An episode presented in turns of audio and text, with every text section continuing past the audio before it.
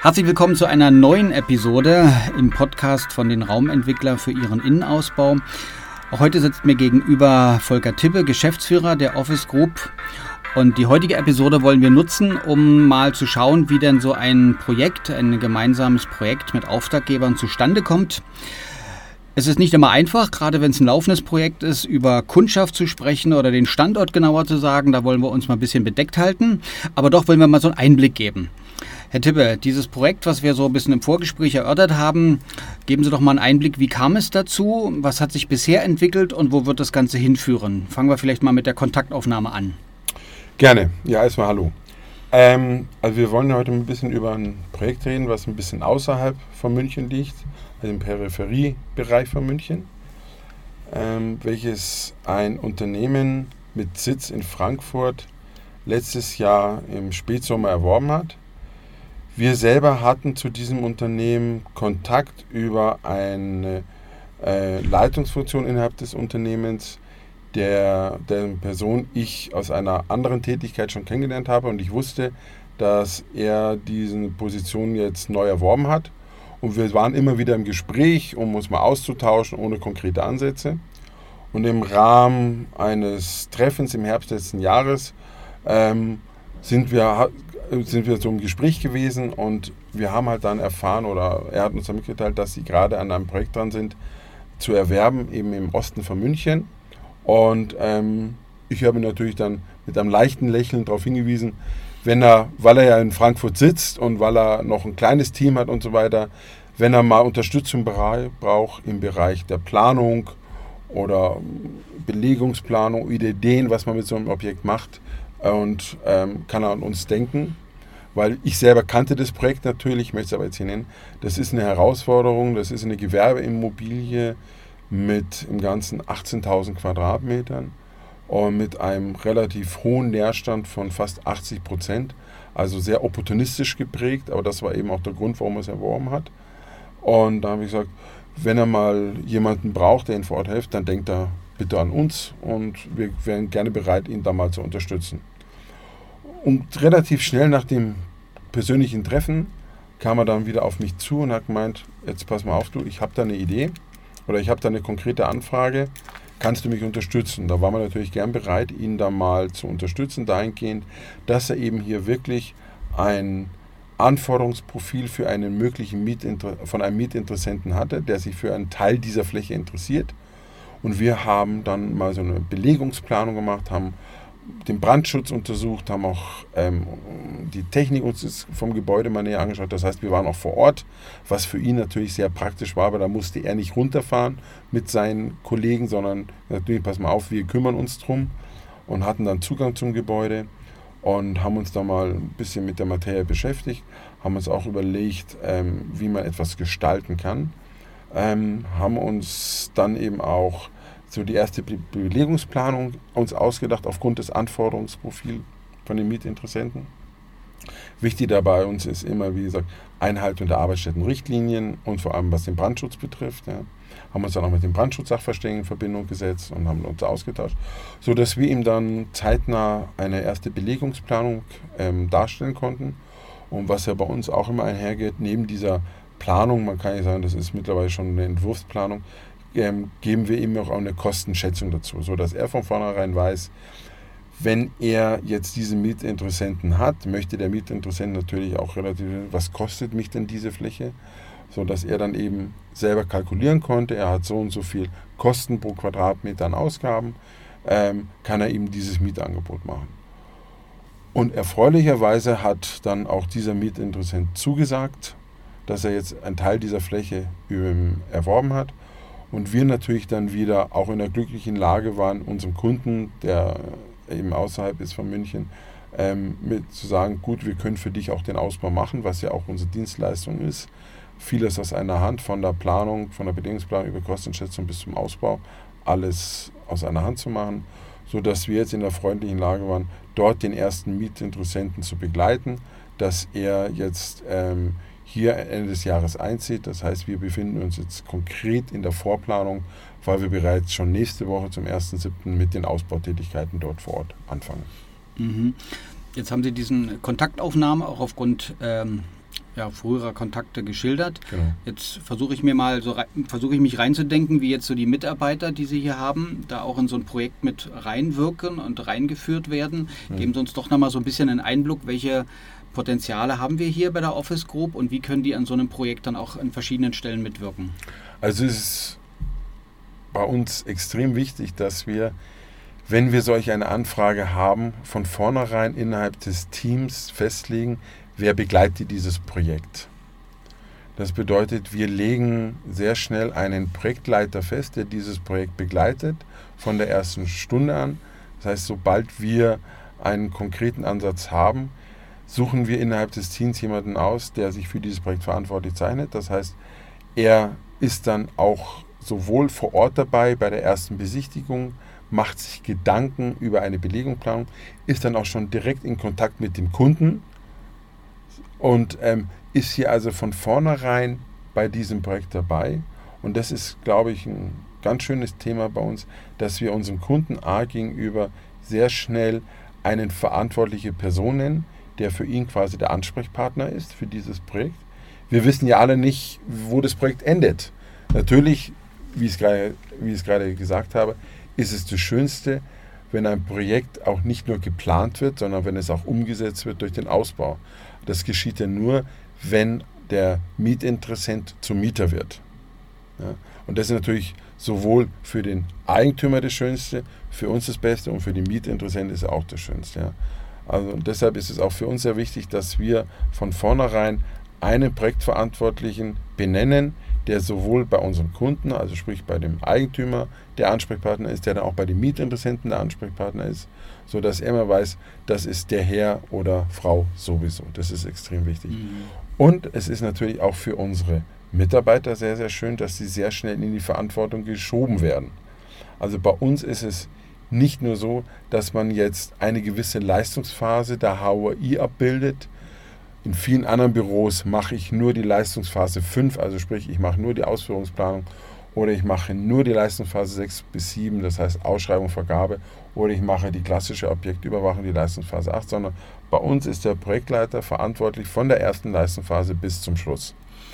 Und er hat natürlich dann auch die Aufgabe, je nach Größe des Projektes, sich innerhalb des Teams quasi, er kann jetzt nicht alles alleine abwickeln, sondern wir haben dann auch Spezialisten, dass er sich dann in-house seine, sein Team aufbaut um sich herum für dieses Projekt. Da lassen Sie mich jetzt nochmal nachhaken, weil es kann ja sein, dass auch manche dieser Episode unseres Podcasts hören, die ja auch auf der Suche sind nach einem neuen Arbeitsplatz oder sich beruflich verändern möchten. Da würde ich mich mal würde mich interessieren, wie fließt denn das jetzt ab? Also von dem, was Sie an Know haben, an Kundenkenntnis, an Projekterfahrung, wie kann der einzelne Mitarbeiter, dem Sie etwas zutrauen, den Sie fördern wollen, wie geschieht das praktisch? Also wie läuft dieser Know-how-Transfer, dieser Erfahrungstransfer, dieses Zutrauen? Können Sie uns da mal einen Einblick geben, vielleicht bei diesem Projekt oder bei einem anderen Projekt? Also generell herrscht bei uns die Philosophie, dass wir ähm, Mitarbeiter haben oder auch suchen, die Interesse haben an was Neuem und die auch den generalistischen Ansatz haben. Wir suchen nicht Mitarbeiter, die jetzt fokussiert immer nur einen Teil haben, sondern wir sagen, du hast bei uns die Möglichkeit, alles zu betreuen und alles zu begleiten. Ja. Dazu muss man aber natürlich auch bereit sein, das muss man auch ganz klar sagen. Ja. Es gibt viele, immer wieder, das finden wir auch immer wieder Personen, die sagen, nee, das möchte ich nicht so gern, ich bin lieber in dieser Bereich fühle ich mich wohl und nur das möchte ich machen. Das muss man auch akzeptieren. Ja? Aber wir haben auch solche Mitarbeiter, dass wir sagen, das wissen wir aber von der Geschäftsführungsseite, dass wir sagen, es gibt bei uns innerhalb des Teams eben Mitarbeiter, die wir dann gezielt eben bei einem Projekt immer nur für den, für den spezifizierten Branche tätig sind ja? Aber damit fühlen die sich auch wohl. Deshalb sage ich mal, jeder so nach seinem Gutdünken. Aber für uns ist wichtig, wir, bei uns hat man die Möglichkeit, von A bis Z ein Projekt zu betreuen, zu begleiten. Man muss offen dafür sein. Man muss auch die Höhen und Tiefen bei einem Projekt miterleben, weil es ist natürlich klar, nicht jedes Projekt, also das wäre gelogen, wenn mir einer erzählt, jedes Projekt läuft von A bis Z wie am Schnürchen. Das gibt es nicht. Es gibt einen roten Faden in einem Projekt. Wir haben über äh, Checklisten, über unsere Datenbank kann man sich anhand eines roten Fahns an einem Projekt quasi immer langhangeln, dass man auch nichts vergisst. Aber jedes Projekt ist komplett unterschiedlich. Ja. Ähm, deshalb ist wichtig, dass man den roten Faden nie vergisst. Ja? Man muss sich aber auf jedes Projekt einzeln einstellen, sowohl die unvorhergesehenen Maßnahmen, die vor Ort passieren. Jeder Kunde tickt natürlich auch ein bisschen anders, das muss man auch ganz klar sagen. Und wir sind ein Dienstleister, es ist unser Job, dass wir uns auf unsere Kunden einstellen, dass wir auch die Bedürfnisse von unserem Kunden sehr schnell eruieren ja? und dass wir dem Kunden gegenüber immer das Gefühl geben, er hat uns an der Seite und er vertraut uns, er hat mit uns eine gute Wahl getroffen. Das ist uns immer sehr, sehr wichtig. Okay, dann haben Sie uns einen wunderbaren Einblick auch gegeben, was für ein Profil eigentlich die Mitarbeiter hier haben oder auch vielleicht haben sollten, mitbringen sollten, um jetzt hier auch bei der Office Group dann gut anzukommen. Kommen wir zurück zu diesem konkreten Projekt. Sie haben das Gesamtvolumen am Anfang genannt und den Ausbau von einem Teilvolumen jetzt auch benannt. Wo könnte oder wo wird die Reise weitergehen? Können Sie das schon abschätzen jetzt zu dem Zeitpunkt, wo wir gerade sind? Also ich habe es ja eingangs erwähnt, wir reden hier von einem Projekt, was im Ganzen 18.000 Quadratmeter hat und das ist zu über 70 Prozent Leerstand. Und ähm, wir sind in der glücklichen Lage jetzt oder ja den ersten Ausbau für einen Teil der Fläche machen zu dürfen. Und es wäre natürlich unser Traum, dass wir uns dem Kunden gegenüber ähm, so ähm, mit der Aufgabe, die er an uns gestellt hat, mit dem, dass wir das so gerechtfertigt haben, dass er uns mit den weiteren Maßnahmen betreut, weil der Kunde oder der Eigentümer hat dieses Objekt ja erworben mit dem Ziel, es relativ schnell einer Vollvermietung zuzuführen. Ja. Und dazu gehören aber nicht nur die Vermietung der Flächen, sondern das Gebäude muss natürlich auch mal ein bisschen aufgehübscht werden. Es müssen sich Gedanken gemacht werden über ähm, gewisse Marketingmaßnahmen. Wie schaffe ich das Entree? Wie kann ich ein, das Gebäude auch wieder so auf Vordermann bringen, dass es wieder anerkannt wird. Ja, auch solche Maßnahmen will er mit uns machen. Und es würde uns natürlich sehr, sehr freuen, wenn wir bei diesem Projekt weiterhin tätig sein könnten, sodass wir dann gemeinsam in wann auch immer, ich denke mal, je eher, desto besser für den Eigentümer dieses ähm, Objekt wieder einer Vollvermietung zuführen können. Und man muss natürlich sagen, im Moment spricht der Markt natürlich dafür, weil man weiß, in München ist im Moment der Leerstand so, dass man eigentlich größere Flächen in München nicht mehr findet. Alle Neubauprojekte, die am Gange sind, sind eigentlich schon wieder voll vermietet. Und man muss natürlich auch sagen, nicht jeder ist bereit, die sehr hohen Mieten, die wir im Moment in München haben, die man einfach bekommt, auch zu zahlen. Insofern ist das vielleicht auch der Ansatz. Ich gehe da ein bisschen in die Peripherie und ähm, habe vielleicht einen längeren Arbeitsweg, aber ich kann mir die Miete leisten und dann kann ich wenigstens mein Geschäft weiter dort zu machen. Ja. Okay, dann danke für den Einblick in dieses Projekt, was wir so ein bisschen grob skizziert haben und den Weg oder den aktuellen Status benannt haben. Ich denke, vielleicht bei einem späteren Podcast, zu einem späteren Zeitpunkt können wir dann vielleicht auch noch mehr darüber berichten. Wenn ich natürlich jemanden mit der Berufserfahrung, mit den Einblicken jetzt hier vor mir habe, möchte ich diesen Podcast natürlich nicht abschließen, ohne so ein bisschen eine Prognose auch mal abzufragen, gerade weil Sie den Münchner Büroimmobilienmarkt angesprochen haben, die aktuelle Situation. Jetzt mit dem, was Sie schon in Ihrer Karriere erlebt haben, wo wird das hier weitergehen? Wenn Sie mal auf München gucken, was wird es da an Entwicklung geben? Wagen Sie da eine Prognose oder ist es viel, viel zu heikel? Oh, es, ich glaube, da hat jeder so seine eigene Meinung und es ist in der Tat ein heikles Thema. Ich kann natürlich, ich bin in München geboren, man hört zwar nicht, aber ich bin ein Münchner Kindl und ich bin mein Leben lang in München. Ich war mal ein Jahr beruflich in Frankfurt tätig. Ähm, kann nur aus der Vergangenheit sprechen und sagen, wo kann die Reise hingehen. Wir befinden uns hier in München, man muss sagen, auf einem, im Schlaraffenland, das kann man ganz klipp und klar sagen. Ähm, die Wirtschaft wächst sehr, sehr gut, bedingt eben auch, dass wir hier in München ähm, sowohl auf dem Bürosektor als auch im Wohnungssektor natürlich enge, fast gar keine Kapazitäten mehr haben. Und man macht sich natürlich sehr viel Gedanken, wo kann da die Reise hingehen. Ähm, es gibt Neubauprojekte innerhalb der Stadt, innerhalb des Mittleren Rings kaum mehr, weil einfach kein Platz da ist. Es gibt verschiedene Überlegungen, wo ich ähm, notwendige oder mehr Plätze schaffen kann, aber ich denke mal, das ist noch eine lange Reise. Aber nichtsdestotrotz glaube ich, dass München für die Investoren, sei es national, international, aufgrund seiner Wirtschaftsstärke, aufgrund seiner Geschichte immer wieder ein großes ähm, Standort ist, in Überlegungen, investiere ich in München oder investiere ich in München? Nicht in München. Und ich glaube schon, dass man in München immer wieder Investments findet, die ähm, Raum für meine Gestaltungsmöglichkeiten bietet, die auch mein Investment rechtfertigen. Und dann braucht man eben solche Dienstleister wie uns, die, mit denen wir dann gemeinsam den Weg gehen können. Und ich denke, insofern ähm, ist es für mich oder für uns wichtig, dass wir unsere Dienstleistung, unser Know-how tagtäglich immer überprüfen und dass wir auch unsere Kunden zufriedenstellen. Das ist für mich extrem wichtig.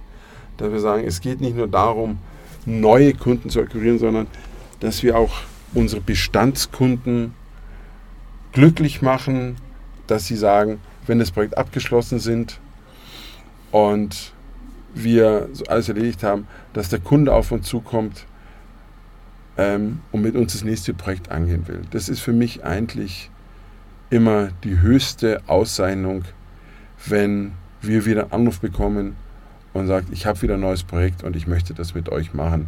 Das ist für mich persönlich einfach so, ja, der Ritterschlag, wo ich sagen kann, wir haben alles richtig gemacht und der Kunde ruft gar nicht mehr woanders an, sondern er sagt, er möchte das mit der Office Group machen. Ja, herzlichen Dank Ihnen für diese Einblicke. So, zum einen zu diesem Projekt, was wir so angedeutet haben, aber auch mit dieser kleinen Prognose, vorsichtigem Ausblick, wo die Reise hingehen könnte. Ich wünsche Ihnen für die aktuellen Projekte viel Erfolg. Danke Ihnen für die Einblicke, die Sie uns gegeben haben. Und ich denke, wir werden uns eines Tages wiederhören, um mal wieder zu berichten aus den Projekten, die sich ergeben haben. Vielen Dank Ihnen. Danke auch. Danke für Ihre Aufmerksamkeit bei dieser Episode unseres Podcasts. Weitere Informationen zur Office Group und zur Ideenwerkstatt finden Sie im Netz unter www.office-group.immobilien und www.ideenwerkstatt.immobilien.